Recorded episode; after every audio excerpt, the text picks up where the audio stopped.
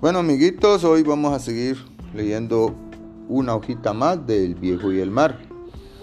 Quedamos aquí en la página 25, en otro la 22.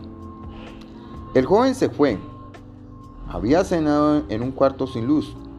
El viejo se quitó los pantalones y los enrolló para hacer una almohada.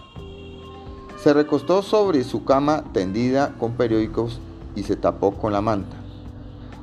Rato después se durmió y soñó cuando era muchacho, cuando viajó a la África, cuando estuvo en la playa dorada y blanca, y en los altos cabos y grandes montañas pardas.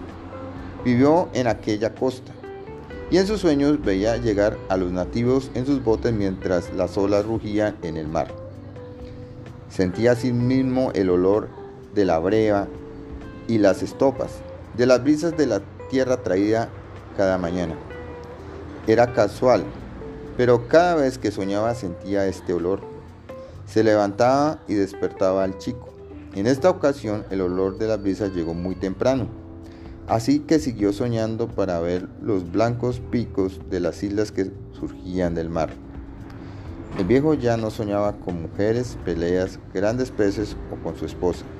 Ahora soñaba con los leones africanos que amaba tanto como a su joven compañero, pero nunca soñaba con el chico.